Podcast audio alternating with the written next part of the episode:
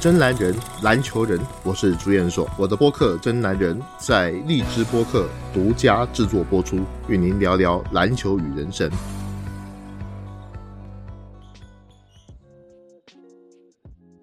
各位听众，大家好，欢迎各位来到《真男人》的节目，我是朱彦硕。Hello，我是 Helen。啊，今天又是我们两个跟大家来说一说这个 NBA 的一个英雄哈。说一下雷吉米勒嘛，今天嗯，现在是 NBA 的季后赛时候，我们说米勒应该是一个不错的时机。季后赛的英雄嘛。那相信很多球迷都想到的就是啊、雷吉米勒，就季后赛英雄，他投进了无数次的逆转，包括脍炙人口的八点九秒连得八分逆转尼克斯，包括对乔丹的那记绝杀，当年的英姿还依然长留在我们球迷心中。这一期我们就来聊聊这个步行者队史上最伟大的球星雷吉米勒。这雷吉米德退役的时候是在二零零四到二零零五年，二零零五年的时候他退役的，嗯然后二零一二年的时候他进入选了这个篮球名人堂。其实对很多的球迷来说，雷吉米勒的这个时间呢，哈，大部分的球迷看到的是他职业生涯的尾声。我比较幸运，我看到了他职业生涯曾经高峰的时候，嗯，看球比较早嘛。对，看球比较早。这尤其在九零年代的时候，当时的步行者啊，你想想看，步行者那时候东区有哪些人？有尼克斯，嗯，有魔术啊，有公牛啊。那步行者队是有点生不逢辰，你刚好就碰到那个时候。你打尼克斯，你可以打得过去；你打魔术，你也可以打得过去。可是你碰到公牛，你真的是一点办法都没有。嗯，所以可能是比较遗憾的一点。我们讲说，乔丹害很多的球星拿不到总冠军，包括爵士的雪明二老啊，包括像佩顿，佩顿后来拿到冠军。然后呢，其中有一个人就是雷吉米勒啊，雷吉米勒也是被乔丹荼毒了，没有拿到总冠军。但是有一点哦，大家要知道，公牛王朝的这段时间里面，几乎很少打到四比三的。啊，对，不论是在季后赛里面，我讲的公牛王朝是第一次的三连霸，还有第二次的三连霸。那两次三连霸的这期间，他们在东区的季后赛里面，他只有两次打到第七场，其中一次就是跟九八年跟雷吉米勒的那一次。雷吉米勒推开乔丹投的那记三分，对，太多人心目中经典了。对，哦，那一次，那一次那个时候，我记得我看的好爽。那不管怎么说，现在是刚好到了季后赛的时候。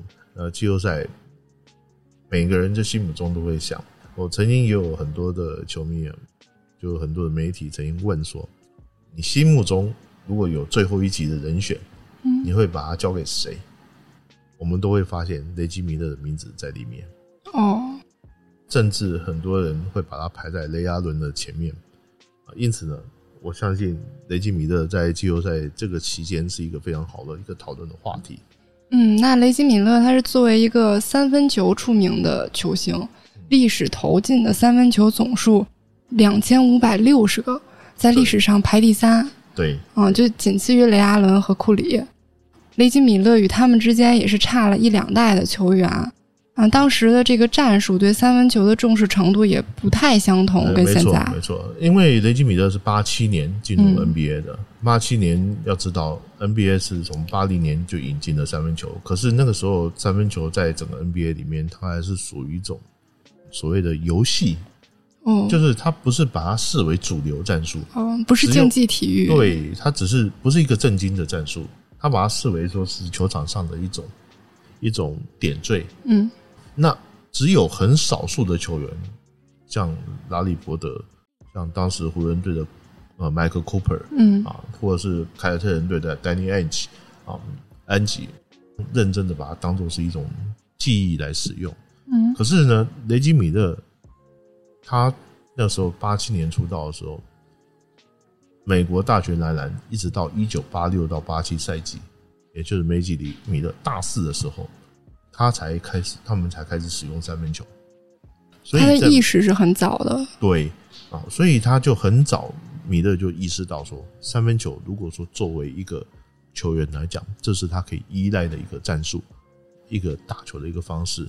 那时候的三分球的投球王，也就是说一场球投进三分球的个数，顶多就是一两球。哦，我记得那时候有这么一句话，说是把你逼到我实在无奈的地步了，才会投三分球。没错，没错，那不像说现在，现在每一场球，每一个球队一场球进十几个三分球，嗯或者是某一个球员一场球进三四个三分球，是家常便饭了。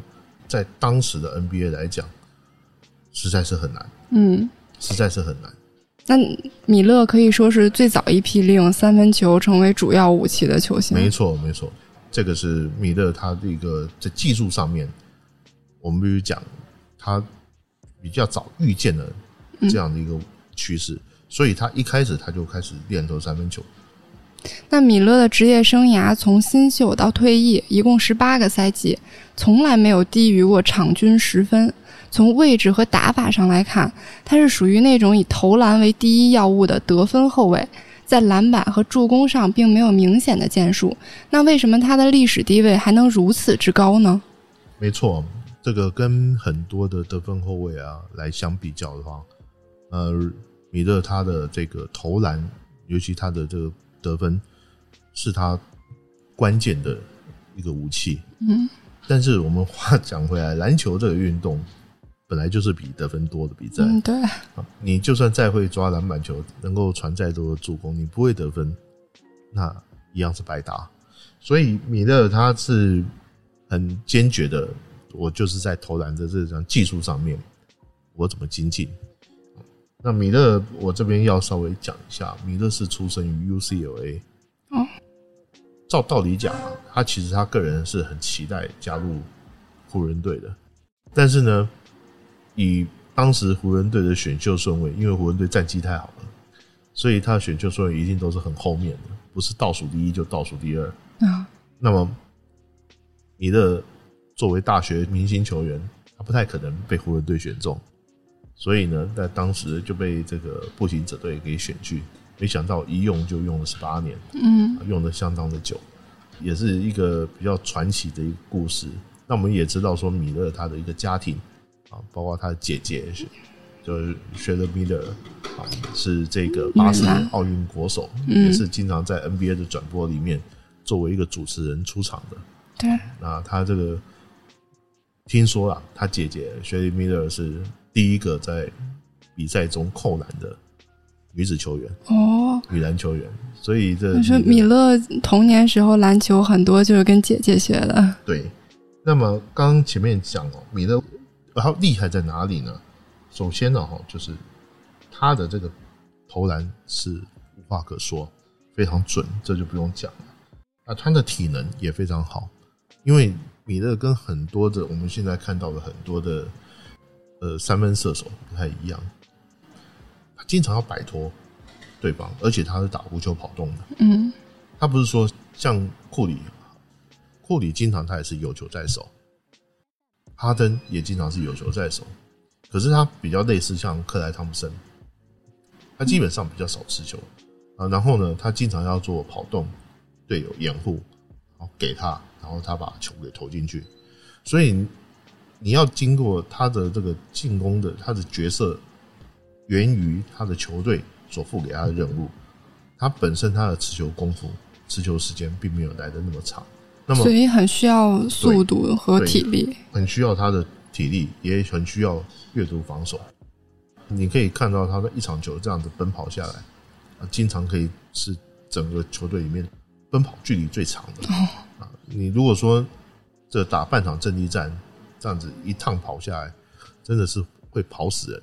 嗯所以米勒他的这个得分，我们如果以一般的这种所谓的球星来看的话，普遍来讲不算很高，呃，应该就是二十分左右。以一个二十分的一个平均数的话，其实很多的球星都会比他多。他的这个赛季平均得分最多的也就是二十四分多一点，还不到二十五分。但是呢，他必须每一场比赛他都要维持很稳定的一个表现，这点很重要。那第二个部分就是说，他还有一个最大的一个关键，就是他季后赛打的比常规赛要来得好，这一点就很恐怖。嗯啊，你在常规赛的时候，你好像看起来这个蜻蜓点水啊，大家都有球打，但是呢，你到季后赛的时候，它的重要性就会被凸显出来。第三点，他总是能够在关键时候得关键分数，包括绝杀也好，逆转也好，你知道他要投篮，你也知道球会传给他，可是你拦不住他。嗯所以这是米勒为什么在很多的球迷心目中拥有一个非常强大的一个印象。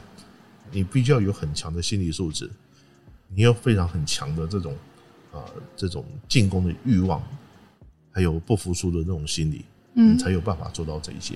像我们前面有提到，那个米勒曾经有八点九秒连得八，分，那场球如果说是发生在现在的话，我估计谁都会觉得就一脸懵逼啊，怎么会发生这种事情？嗯，所以有米勒时刻呃了。，对，所以这个是非常非常神奇的一件事情。嗯那米勒算是开启了三分球的时代吗？那为什么小球时代沉寂了这么久，直到现在才得以复兴呢？呃，也不是这么说哈，就是说，米勒他当时投三分球是一个属于战术上的需要，在当时啊的投三分球并不像现在啊现在来的那么流行。那三分球被大规模的运用在这所谓的主流的战术里面。其实九零年代开始就已经有球队是这样做了，但是也没有那么夸张。那球队他会固定有一个或两个会投三分球的球员，那么大规模的使用是在九五年以后，尤其是这个一九九五年有这个欧拉朱旺带领的火箭队，那个时候是真的是所谓的一星一个中锋加四个射手，但是呢，能够这样做的球队，它有一个前提，就是你必须要有很好的中锋。然后你能够吸引包夹加急，你才能够有机会传到其他的射手。再一点呢，就像奥尼尔那个时候也有这样的一个味道。另外一方面，就是你的球队的整体的战术素养跟掩护的球员的能力，必须要能够达标。如果没有做到这一些，你说你要靠着三分球去跟人家比拼，打这种跑轰，其实大部分的时间都是送死。我们可以看到某几个球队，他有这样的条件，所以他可以这么做。但是就整个 NBA 来讲，大部分的球队都不是不是这个样子。比如说我们现在看到的 NBA，我们已经有很多的球队，他一场球他能够进十几个三分球了，甚至像今年爵士队可以进十四个、十五个，嗯，这都很夸张。这如果放在二十年前都是不可想象的。但是呢，只有爵士队这样吗？只有一两个球队投进十个三分球以上吗？不是，是好几个球队都这样。像篮网队，他们这种球队，勇士队这样的球队，一场球都能进十个三分球，你都不会觉得有丝毫的意外。那有一个球员，他一场球能够进四五个三分球，你也不会觉得有丝毫的意外。这就是现在 NBA 跟当时的 NBA 有一个最大的一个差别。嗯就在于这里。那米勒他每一个三分球，他都必须要跑位跑出来，你就可以想见他需要多大的体能跟辛苦。对，那如果放到现在的话，我觉得米勒打这种跑轰的这些战术啊，会打得更得心应手。只是他的球队的需要，并没有让他这么做。那雷吉米勒带队时的步行者厉害在哪儿了呢？他们曾经有机会拿到过总冠军吗？其实米勒加入步行者队之后，也几乎是年年打进季后赛。嗯当然也有打不进的时候了，但是呢，不是很多。不过出局的次数也蛮多的，也就是说，他们只有在两千年的时候，曾经有过一次机会啊，跟当时的湖人队去争夺总冠军，最后结果是二比四输给了这个拥有奥尼尔跟科比的湖人。但是呢，不管怎么说，九零年代的步行者队是一支强队。至少他是东区季后赛的常客，而且也经常打进了东区的半决赛，甚至是决赛。他们当时啊，米勒所在的步行者队，他有两个黄金时代。第一个黄金时代应该是九零年的那个时代，当时他们的阵容是很整齐，就是说每个位置他都有两个球员，嗯他有一个首发，有一个替补。当时我记得他们后卫有马克杰克逊，然后替补有贝斯特，然后他们的前锋啊、呃有安东尼奥戴维斯，啊戴尔戴维斯，中锋有一个荷兰籍的呃两米二三的这个史密斯，然后还有杰伦罗斯，然后还有上帝的左手克里斯穆林等等等等。这些球员其实还有一个叫白人的射手叫克罗奇尔，这一批球员其实是九零年代步行者队的根本。那么另外一次，另外一批就是在二零零四年、二零零五年的那一批，像什么？阿泰斯特，嗯，后来就就十四平。还，有奥尼尔，杰米尔·奥尼尔啊，小奥小奥尼尔，还有像斯蒂芬·杰克逊啊、廷斯利这些球员。啊，这是步行者队第二个辉煌时候。其实我觉得这个是一直来讲的话，我认为是米勒最好的、最有机会去争冠的这两个时间。但是很可惜，就是只有两千年那一次，他们真正的脱颖而出。因为两千年那一次，包括东王尼克斯也不行了，乔丹也退役了，奥尼尔也跑到西区去了，有一点机遇在。哎，所以他刚好就是东区的权力发生了真空，已经没有强队了。那么刚好这步行者队媳妇奥陈博就出头了。但是他们这个人员特点上来讲，两千年的时候每个位置上也是至少有两个人可用，对而且板凳深度也很够。对，但是有一个问题啊，就在于说，这个球队除了米勒之外没有球星，哦，应该是讲没有超级球星。因为有的时候啊，你要碰到这种所谓打硬仗的时候，尤其是打到总冠军级别这种硬仗的时候，你什么战术都不一定有效，可是超级球星就可以越过这些东西，越过这些防守能力，嗯然后去突破防守的一个障碍。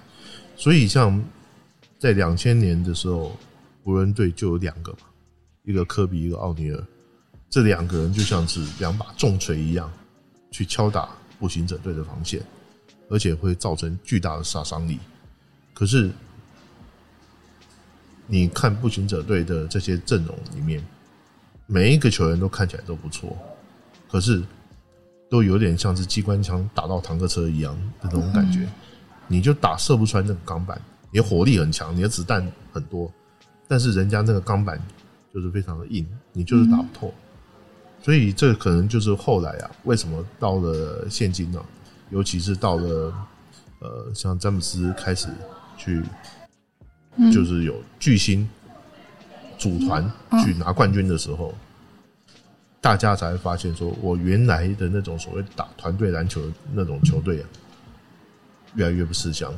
我要拿冠军，也可能就是拿一次，要卫冕都很困难，因为你要每一个团队每一个细节都很出色，然后加上你碰到的这些球星，可能他组团还组的不成熟啊，那么你可以赢他。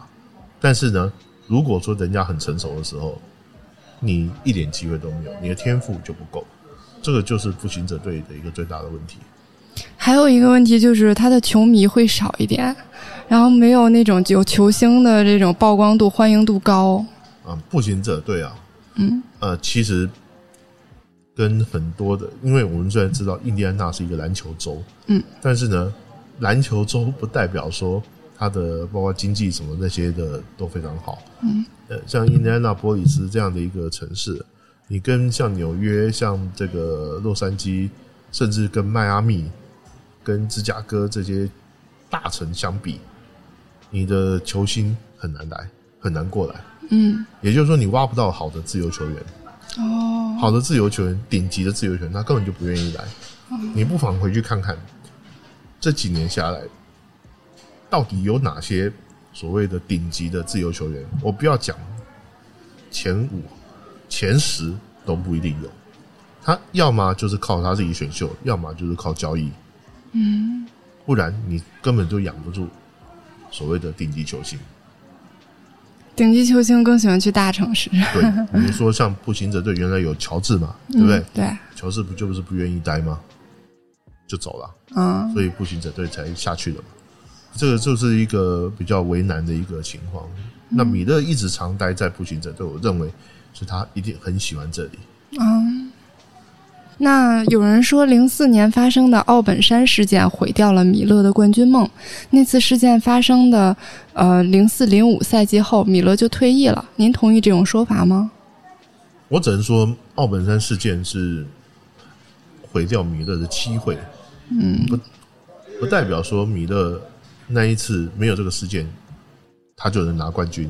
但是至少是一个机会。对对对。首先呢，有一点，如果各位球迷啊看过那个年代的这个 NBA 的话，二零零四年季后赛，活塞队从东区出来。活塞队为什么能从东区出来？其中有一个球很关键，就是米勒在，我忘了是在第五场比赛还是第四场，我忘了。有一个上篮，那个时候步行者队对活塞队是压倒，是实力实际上是高一点的。嗯，米勒上篮，结果活塞队的前锋普林斯从后面把米勒这个帽给删掉，删掉之后，活塞队赢了这一场天王山之战。那一场球完了之后，一下子情况就不对了，活塞队就拿了东区冠军，而且。打败湖人 F 四拿到总冠军，然后到零四零五赛季的时候，当时零三零四年的那个赛季的时候，步行者队的战绩已经比活塞队要好了。嗯，所以你整个来看的话，步行者队整体的战力是在活塞队之上的。可是零四零五年那一次奥本山事件，有大批的主力球员被禁赛，对，而且禁赛的不是一两场。嗯，而是几十场，像这个池志平，整个赛季都报销了。嗯，像小奥尼尔，像斯蒂芬杰克逊都进了三十场左右。那么到最后，步行者队，我记得米勒那时候还在养伤，也被逼着提早复出了，勉强打进季后赛，但是最后还是没办法。这一架的人太多了，而且这些被禁赛球员回来之后，身手也没有像以前那么好。嗯。那么你说，我说一句不好听的话，我记得我这个跟步行者的球迷，一些资深球迷在聊，他们还对这个事情哦恨得牙痒痒的。哦，恨得牙痒痒的原因就是恨这个知识品，你干嘛冲上去打球迷？这等于是毁了整个一个团队的几年下来的一个努力。所以，我到现在我会对此视频的评价也不高，虽然他曾经非常好的一个球员，嗯，但是呢。因为这个事件，让米勒球迷对他非常不谅解，我可以完全可以理解。嗯，那一年如果没有这个事情的话，步行者还真的有可能取代活塞队成为东区冠军。嗯，那如果那一年是步行者去跟马刺争冠军的话，很难说。嗯，很难说。那这一架也是把米勒最后的希望给打掉了。对。米勒从小是被诊断为双腿扭曲、臀部畸形、脚踝内拐，被医生判断为能走路就是奇迹了。那这对他之后打球有什么影响呢？这个我不是医生哦，我没有办法去判断说他这个到底是什么情况。真的很奇迹，他现在就是体能上这么厉害，再加上听起来有点像《阿甘正传》里面的阿甘。嗯，对，阿甘不是到最后也会跑吗？有点励志。对，有点励志。不过我相信哦，这跟他家里的有一定的程度的关系。我这边可以跟大家讲小故事哦。这有一次，米勒在高中的时候，曾经呃那一场比赛，他得了不知道是得了多少分，得了四十分还是五十分，很高兴。嗯。回家跟妈妈讨赏啊，然后他妈妈这个这个边做饭的哈，也不看他。他说他姐姐得了一百多分，那个说你姐姐得一百多分，一百分，你赶快去洗手准备吃饭。所以米勒是从小就被他姐姐虐。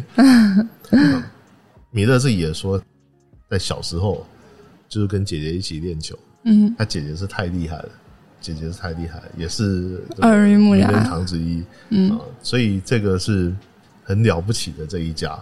那也很少说这个 NBA 的球员啊，你说你受父亲的影响，受兄弟的影响很多，受姐姐影响的，大概米勒是最有唯一一个了。嗯，那我们都知道雷吉米勒是出了名的垃圾话大王。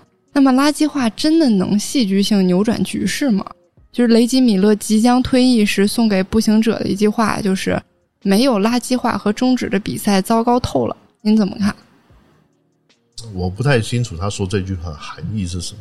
嗯我觉得垃圾话只是在球员哦，在比赛的时候那个用一种手段，那这激励种手段有点像是盘外招啊，就很像盘外招。那但是呢，更多的情况下，他是说有点像是在激励自己，嗯。他不是说精纯去侮辱队友，嗯。侮辱他的对手，因为其实这些球员彼此之间啊，也不是说不熟，嗯。就算说不熟了，也没有说我跟你都不认识，因为早晚说不定哪一天我们要一起打打球也不一定。那你也可以看得到，好朋友之间，就是球员跟球员之间，你最少很多人都彼此认识啊，那彼此会喷一些垃圾话，那也是很常见的。那米勒的垃圾话就是有点出名了。对，有点出名。如果大家还记得，曾经有一次米勒讲一个视频的哈，嗯呃，他就讲到说他在新秀的时候去对乔丹说垃圾话，对乔丹、哦乔丹说垃圾话。那那一次后来被虐了，怎么虐法，你知道吗？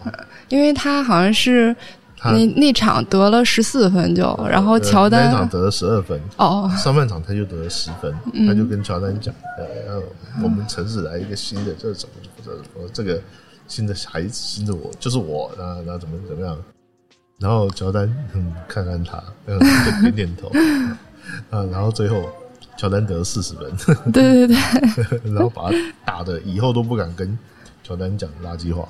那，这是很有意思的一点，就是有时候喷垃圾话你要看对象，嗯。啊有些人就不能惹他，嗯。比如像乔丹这一种的，那有些像科比这一种的，嗯。你对他讲垃圾话，后果很严重。哎。啊。那有些情况下是你会干扰对方的一个心神，让对方没办法专心打球。嗯。啊，那种垃圾话可能会有效。但是呢，垃圾话也有分。啊，你不能够涉及所谓的侮辱性的字眼，嗯，或者是问候人家家人什么类哦似这一类对的。对对，那所以我我觉得讲垃圾话没问题，但是你要有度。嗯也不要说有的人讲一讲垃圾话，最后垃圾话都打到自己，那就更糟糕了。嗯，应该最有名的他的垃圾话就是对那个斯派克里吧，然后当时也是不被看好，然后最后大家就都说是斯派克里，然后导致了这个米勒，然后有这样惊天逆转。呃，其实斯派克里他是著名的纽约尼克斯球迷嘛，嗯那不管怎么样，他是对观众的话，他们其实私底下也很熟悉，这应该是没有什么太大的问题。还有就是说他这个打气的动作，像他是呃这个锁喉的手势，现在是被禁止了。对，但是球迷们也有很多这样给自己打气的手势，比如说像詹姆斯就是双手向下那样给自己呃，鼓励啊。打气的动作哈，我觉得是没有什么问题。嗯你要知道，米勒会做这种动作都是什么时候？都是客场的时候，哦全场谩骂的时候，他才会做这些动作。那锁喉呢，是最好是不要。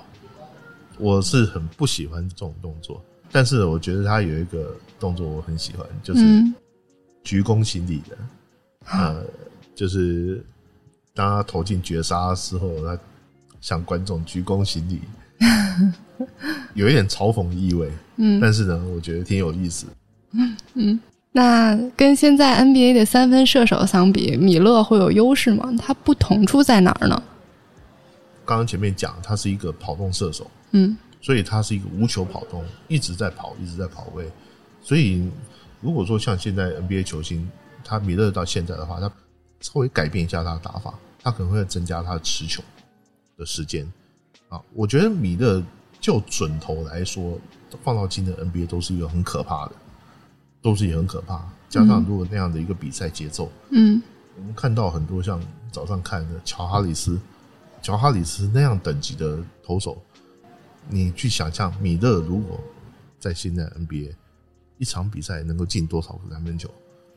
至少四个以上，嗯至少四个以上，这是可以想见的，因为他受过很多这种所谓的防守重压，他没有打过那么富裕的仗，所以对米勒来讲，他们球队的进攻点经常都靠他，嗯尤其是关键时候的进攻点经常是靠他，所以呢，这个他必须要想办法去摆脱对手。米勒他有一个很好的点是他时间感跟空间感很足，对，就是他擅长投关键得分球员必备的一个特质，就是他时间感是对队友发动进攻所需要的战术时间，空间感是对防守队员以及自己投篮与篮筐之间的这个侧离的这个度把握的很准。对，对你从接球到投篮啊，你其实心里要有一个是，比如讲说，尤其是在最后读秒阶段的那样的一个比赛的时候，嗯，你要很第一个你要很清楚知道篮筐在哪里，对，第二个你要很清楚你还有多少时间，心里都要有数。嗯。我觉得米勒这一点哦，是我所看过的这个球员当中最可怕的一个，就是他对于这两方面的敏感性非常好。那米勒这种团队型球员，而不是那种超级明星级别的，他主要的工作就是得分，并没有额外开发其他方面的能力，会符合现代篮球的需要吗？还是说像类似于今日的三 D 球员？这个问题很难回答，因为哈，在当时的步行者队，我前面我讲到，那是因为球队需要，嗯，所以他把它设定成这样的一个位置。那他一生也没有离开过步行者队，所以他也没有到其他的球队去，不知道会变成什么样。嗯但是如果我相信到现在的话，他绝对不会是一个所谓的三 D 球员。所以我们现在讲的三 D 球员是有三分球能防守，他还是会是一个像克莱汤普森那样的一个球员，就是他是一个主要的无球跑动的得分者，而且他的得分能力也很强。他不是不能防守，他也能防守，他也能够传球。那以现今的这个 NBA 来讲的话，他可能会被要求开发一些其他的一些能力，但是在步行者队的时候，他就是一个所谓的进攻的终结点，也就是说，球到你手上就是你出手了，你不会再有时间再去传给别人，你也不会再有时间说去想着什么助攻啊什么之类的这些事情，没有其他的多余的时间。今天的 NBA，它需要的是多点开花，你只养在一个射手的时代已经过去了。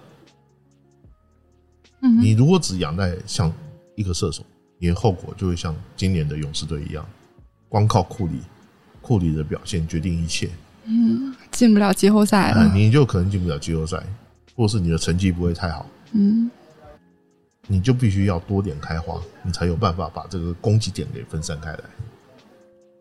那如果他其实到现在的 NBA 这种高回合数、高速度的比赛风格，他可能会有更大的空间。没，错，没错，最起码我是这样认为的。嗯。那您刚才提到的这个杀手特质，所谓这个杀手特质是什么意思呢？其实这样所谓的杀手特质啊，这是一个我我以前的 NBA 老师里面所提到的一个嗯 NBA 有些球员他具有一些杀手特质。什么叫杀手？第一个能投关键球，能逆转，能够洞察对手的弱点。请记得哈，这通常都是在比赛比较焦灼，或是比较说不清楚的时候，看不清楚谁会赢的时候，他们能够跳得出来。有点三井寿的感觉。呃，对，通常在那个时候，大家都会很疲劳，不管是己方还是对手。那么在这种关键时候，能够跳出来去得分的，而且是很凶残的得分的，这种人我们叫杀手特质。嗯。那过去呢，有几个例子啊，比如讲像乔丹、像拉里伯德、像这个科比，甚至像勒布朗啊，像杜兰特、库里这些人，我们都认为他是有杀手特质的，嗯。因为他们能够投进关键球，也能够在短时间之内，尤其是我的队友已经没法得分了，然后他们能够跳出来得很多分，然后一个人把比赛给逆转掉。这种球员我们就可以称他杀手特质。同样的，米勒也有。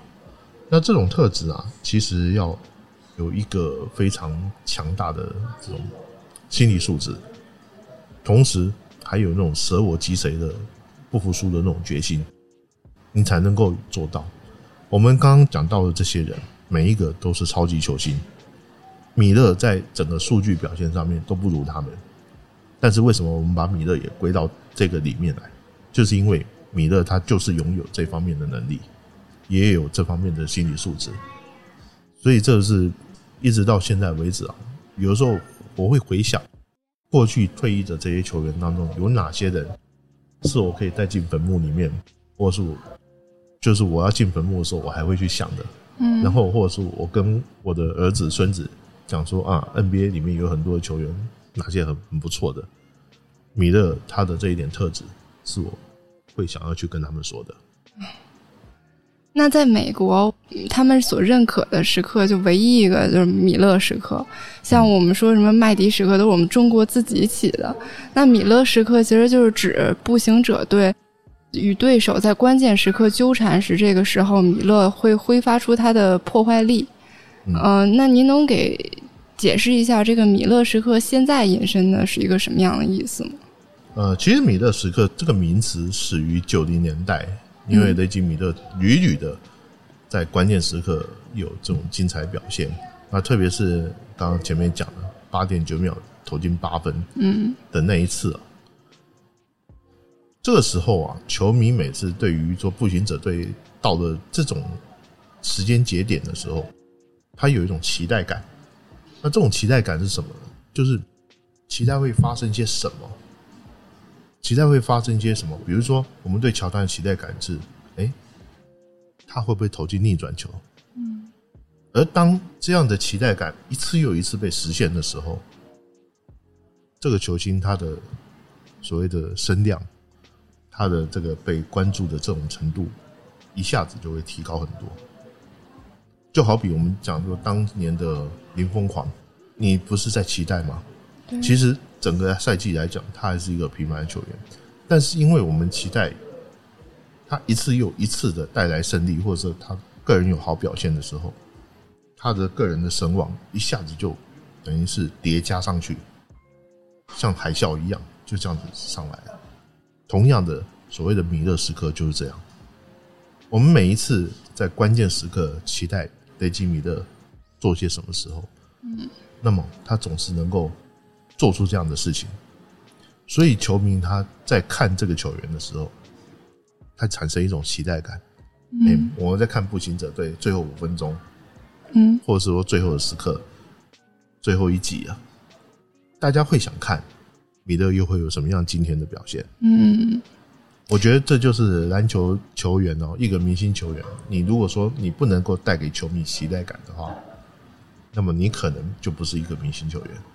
可是如果你可以让球迷带期待感去看他，然后期望你发生些什么，就像我们现在看库里，你总是想看他的三分球，嗯，一模一样，就是这种期待感。所以所谓的米勒时间，我觉得就是在讲。那我很喜欢那个米勒，就是有一点，他能带给我这个爽感。因为我们看一场比赛，其实最喜欢看的是第四节。那第四节当中，我们又最喜欢看最后几分钟。那米勒他又经常能在最后几分钟呢，给我们一个特别爽的感觉，就是最后能给我们一个逆转啊，一个绝杀呀。所以我们特别喜欢看他这个。对，所以这就是这就是我刚刚所这边讲的期待感。如果说啊，一次又一次屡试不爽，嗯的这种情况重复的发生的时候，你想想看，球迷会想看吗？当然会想啊。对，他当然会，每一个人都期待说，我心中的愿望能够被人实现，被我喜欢的球星所实现。嗯，那么这就是他为什么伟大的地方。对，为什么只有米勒时刻？对，那历史上该如何定位米勒的地位呢？首先呢，我在步行者队的队史上，他肯定是最伟大的球员，队史最伟大的球员。那在第二个，就是说在三分球这个记忆上面，他毫无疑问他是先驱者。米勒，我刚刚前面讲了，八七年，呃，八七年米勒进 NBA，九六年雷阿伦才进 NBA，那库里又晚雷阿伦晚了十几年，所以这是差了三代的一个事情。米勒是最早认识三分球威力的这一批球员之一。那我相信哦，他在这三分球的历史上，他不会被抹灭。如果说后世的球员要从米勒身上学一点什么的话，我觉得最重要第一个就是你要有永不懈怠的斗志，嗯然后有永不懈怠的自信，然后你要去奔跑，然后想尽办法去跟比你强的对手来去做抗争。嗯以他的职业生涯来看，在我看来，你从他的数据上面看不出来说他有多特别，但是呢，你从他的比赛内容来看的话，你会觉得他非常的不平凡，而且他职业生涯非常的灿烂。嗯，他可以说是三分球开创最早的一个球员，就划挺有那种划时代意义的。对所以说，就算会被后辈超越这种，但是也不会被人们遗忘。对，其实重点就在于我前面讲的期待感。嗯你总会期待他做些什么事情，可是我们对其他的球星，我们不见得会有这样的期待感，嗯这个就是很大的一个区别。嗯我没有办法去评价说米勒会在所谓的 NBA 啊历史到底排第几啊，嗯，这个我没办法评价。对，但是呢，我觉得说他至少他的职业生涯里面，他曾经有过这样的一个呃，让球迷会去想看他比赛的冲动的时候，他就已经成功了。成功了。嗯。那我们今天也是很详细的从米勒的呃身体状况到他的出身背景，再到他 NBA 十八年的职业生涯和他这个高光时刻米勒时刻。对，然后再这个大家如果现在看 NBA 的季后赛的时候，米勒也是这个主要的解说之一。啊，对，呃，有很多的 NBA 一些规则哈，嗯也是包括像什么三分球骗犯规啊，什么这些动作，这个都是从米勒开始。好，那我们今天就先到这里。嗯，好下次再会，拜拜。嗯，拜拜。